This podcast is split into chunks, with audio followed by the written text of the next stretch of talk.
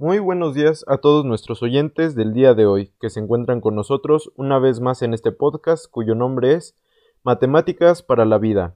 Como muchos de ustedes ya saben, yo soy Roberto Gómez Velázquez y el día de hoy estaremos hablando acerca de lo que se le conoce como expansión binomial. Y aunque es un tema bastante extenso, estaremos explicándolo desde cero para que todos los que nos escuchan puedan comprenderlo sin problema alguno.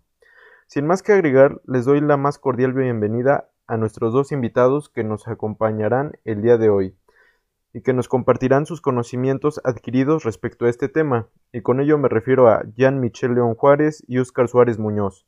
Ambos son grandes conocedores de esta materia y estoy bastante seguro que ellos disiparán cualquier duda que ustedes tengan con respecto a este tema. Pues sin más preámbulos, demos inicio. Adelante, Jan, por favor. Muchas gracias por la invitación y por la oportunidad tan grande de estar aquí con ustedes y con nuestro querido público que nos acompaña el día de hoy.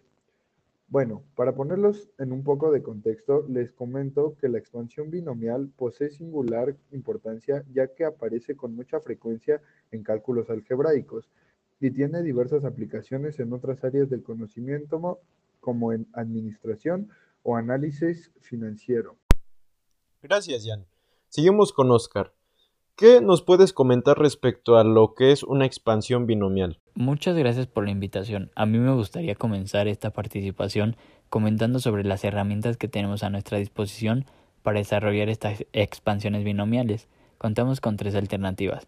La primera, el desarrollo algebraico tradicional con algún producto notable o bien con multiplicación iterativa de los binomios. La segunda, el teorema del binomio, o bien, como última, el triángulo de Pascal. Es muy interesante el concepto que se nos plantea para poder desarrollar un binomio en base al exponente que posee.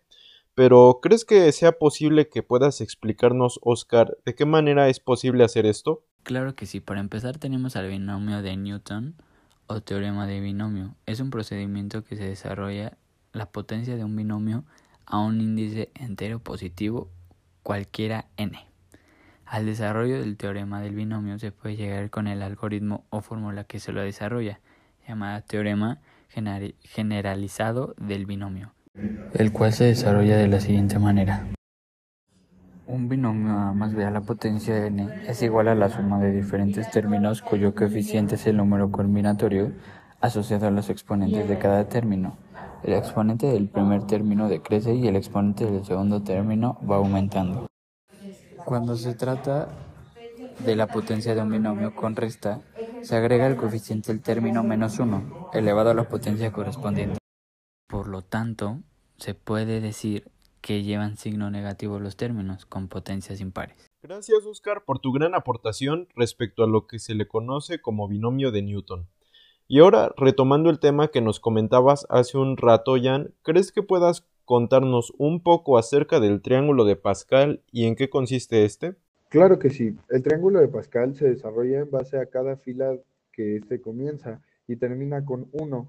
Cada valor interior en cada fila es la suma de los dos números que están sobre él.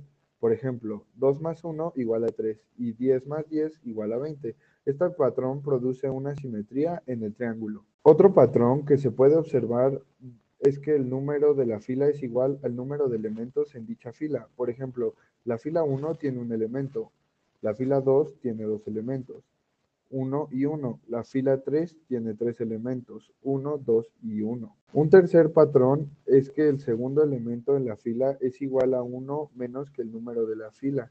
Y por ejemplo, en la fila 5 tenemos 1, 4, 6, 4 y 1.